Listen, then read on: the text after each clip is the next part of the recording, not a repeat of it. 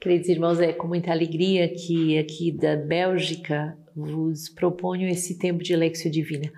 É sempre uma alegria quando chegamos numa nova casa e vemos os irmãos com tudo aquilo que eles cresceram, amadureceram, se deixaram acompanhar e por isso dão frutos. Uh, tivemos há pouco tempo aqui na Bélgica um congresso de evangelização, 1.200 pessoas em Bruxelas, comunidades novas que se reúnem para fazer momentos fortes de evangelização aqui na Europa e foi muito bonita porque para as nossas irmãs e os irmãos da comunidade foi confiado justamente esse, essa oficina, esse workshop de Lexio Divina.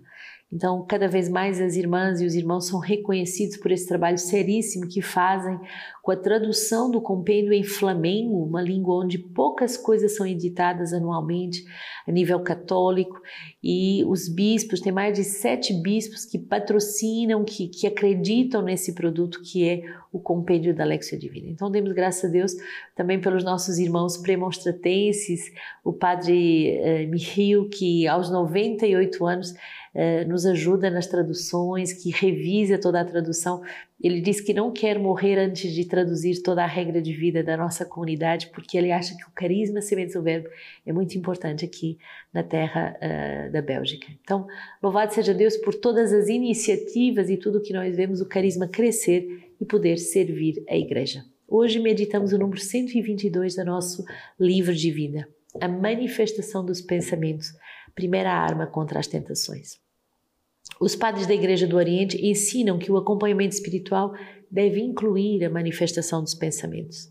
Santo Irineu nos diz aquilo que o pai espiritual tem necessidade de saber e, sobretudo, o filho espiritual de manifestar são as inclinações atuais. E essas se deixam adivinhar pelos movimentos do espírito. Pelas manifestações dos pensamentos devem ser confiados ao acompanhador numa abertura do coração. A partir delas, o acompanhador poderá ter, dar indicações mais precisas para guiar o seu acompanhado. É a partir dos pensamentos e da imaginação que surgem os maus desejos e depois as tentações. E o acompanhador pode ajudar precisamente e aconselhar para que esses processos sejam quebrados, desde o primeiro movimento dos pensamentos maus e desregrados. Há diferentes momentos na tentação. A proposta da tentação não implica responsabilidade pessoal, pois até o próprio Jesus foi tentado.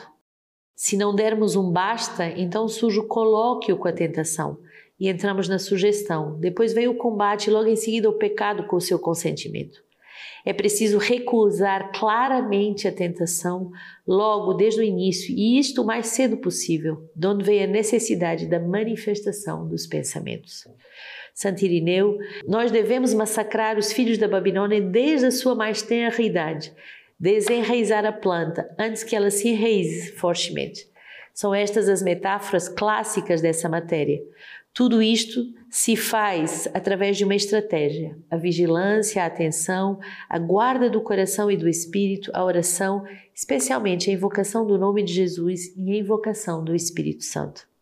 Se os maus pensamentos te atacam, não os escondas, mas imediatamente vai dizê-los ao seu, ao seu acompanhador espiritual. Quanto mais escondemos esses pensamentos, mais eles se multiplicam e tomam vigor. Como uma serpente que sai da sua toca e logo se esconde, assim os maus pensamentos apenas manifestados logo se dissipam. Como um verme dentro da madeira, assim o mau pensamento escondido destrói o coração. Quem manifesta os seus pensamentos é logo curado. Quem os esconde se torna doente do orgulho. E São Bento vai dizer: assim que as más inclinações comecem a despontar, é preciso cortá-las pela raiz, a fim de se tornar mestre delas. Santo Anselmo vai dizer: esforçai-vos sem cessar para realizar novos progressos e avançar continuamente. Não basta evitar todas as faltas, grandes e pequenas. É preciso ainda dirigir a Deus os seus pensamentos e as suas intenções, e entregar-lhe todos os seus atos. Em tudo ser fiel à graça pela qual ele nos previne. Santo Anselmo. Então, que alegria podermos perceber que somos uh, de verdade uh, levados uh, manifestar os pensamentos, os pensamentos que são maus, aquilo que vem como uma sugestão do demônio para se infiltrar na nossa alma, assim que eles aparecem. E devemos ser muito firmes e fazer uma guerra muito clara aos maus pensamentos e não consentir em falar com eles. Porque se há um colóquio com o demônio, logo há sugestões, logo há um combate que se ataca a nossa vontade e depois há o pecado quando consentimos. Não devemos nos escandalizar de sermos tentados, mas sim de não lutarmos contra a tentação. E por isso os padres do Oriente nos ensinam que a manifestação dos maus pensamentos é uma arma poderosíssima para vencer no combate espiritual. Porque assim, quando o demônio se sente desmascarado e os pensamentos são manifestados ao nosso acompanhador, então ele é posto em fuga e ele perde a sua força sobre nós. Nós nos tornamos o mestre desses pensamentos, desses maus pensamentos. Não esconder os maus pensamentos, eis a receita para poder vencer os combates, mas ao contrário, depositá-los. E uh, para fazermos progresso sem cessar, devemos evitar uh, as faltas, pequenas e grandes, mas também fazer esse rasgar da nossa consciência, inclusive manifestando os nossos pensamentos. Isaías 49, assim diz o Senhor: No tempo do meu favor eu te respondi, no dia da salvação te socorri.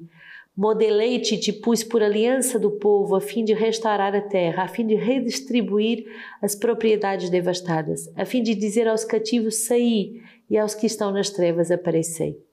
Eles apacentarão junto aos caminhos, sobre todos os montes escalvados, e encontrarão pastagem. Não terão fome nem sede, a canícula e o sol não os molestarão, porque aqueles que se compadecem dele os guiará, conduzi-los-á aos mananciais. De todos os, os, meus montes farei caminhos, as minhas estradas serão elevadas. Ei-los que vêm de longe, uns do norte e do ocidente, outros da terra de Sinim. Ó céus, dai gritos de alegria, ó terra, regozija-te, os montes rompam em alegres cantos, pois o Senhor consolou o seu povo ele se compadece dos seus aflitos. Sião dizia: O Senhor me abandonou, o Senhor se esqueceu de mim. Por acaso uma mulher se esquecerá da sua criancinha de peito? Não se compadecerá ela do seu filho, do seu ventre? Ainda que as mulheres se esquecessem de ti, eu não me esqueceria de ti. Tão forte essa palavra uh, que manifesta que justamente quando vivemos um momento difícil, um momento em que clamamos por socorro, o Senhor se manifesta. No tempo favorável eu te respondi, no dia da salvação te socorri.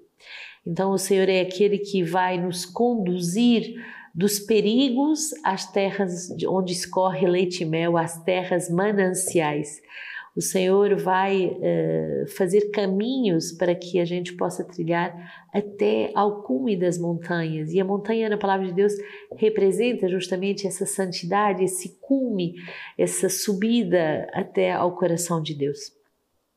O Senhor vem consolar o seu povo. O Senhor não se, não se esquece de nós, mas ao contrário, ele se compadece das nossas lutas. Por isso, podemos, em toda a consciência, abrir a nossa alma, revelar os nossos maus pensamentos, as nossas intenções que estão misturadas, que não são claras, para que o Senhor, no tempo favorável, nos socorra. Salmo 144: O Senhor é piedade e compaixão, lento para a cólera e cheio de amor.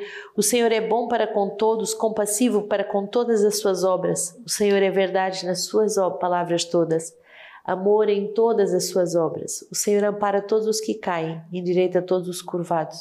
O Senhor é justo em seus caminhos todos e fiel em todas as suas obras. Ele está perto de todos os que o invocam, de todos os que o invocam sinceramente. Senhor se faz perto de quem o invoca. Por isso, não hesitemos em invocá-lo no meio do acompanhamento espiritual, antes, durante no meio, e no fim e depois não hesitemos em invocá-lo quando sentimos uma opressão, quando sentimos que o demônio nos ataca.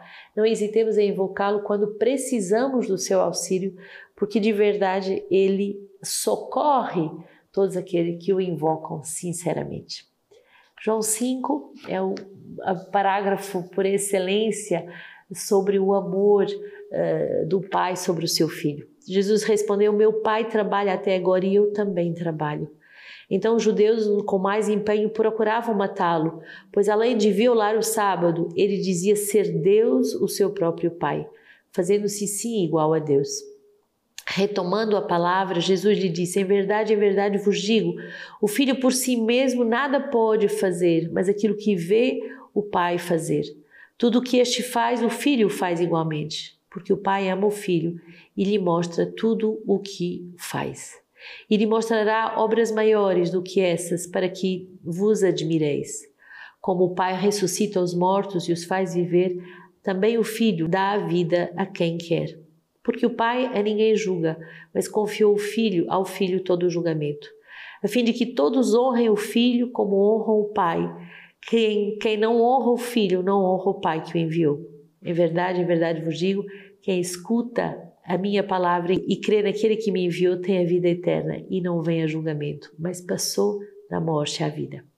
Em verdade, em verdade vos digo: vem a hora e é agora em que os mortos ouvirão a, a voz do Filho de Deus e os que ouvirem viverão. Assim como o Pai tem a vida em si mesmo, também concedeu ao Filho ter a vida em si mesmo e lhe deu o poder de exercer o julgamento, porque é filho do homem. Não vos admireis com isto. Vem a hora em que todos os que repousam nos sepulcros ouvirão a sua voz e sairão os que tiverem feito bem para, uma ressurrei para a ressurreição da vida e os que tiverem praticado mal para uma ressurreição de julgamento.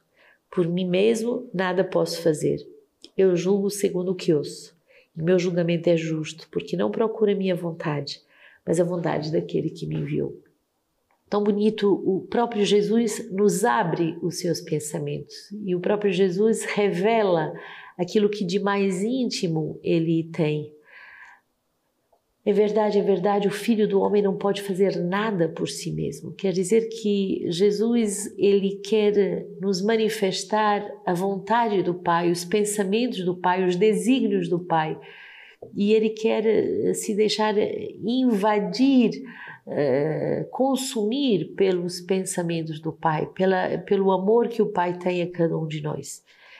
Tão belo esta expressão Todos vamos ressuscitar, mas uns para uma ressurreição de vida e outros para uma ressurreição de julgamento.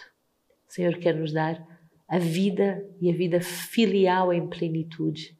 O Senhor não quer nos julgar, o Senhor quer nos salvar, mas compete a cada um de nós aceitarmos esse trabalho de purificação interior, aceitarmos ser uh, exorcizados do mal que ronda e que quer nos habitar para verdadeiramente sermos salvos hoje de São Máximo Confessor, diz assim: os pregadores da verdade e os ministros da graça divina, todos os que desde o princípio até os nossos dias expuseram a vontade salvífica de Deus, dizem que nada lhe é tão agradável e conforme ao seu amor como a conversão dos homens e um sincero arrependimento.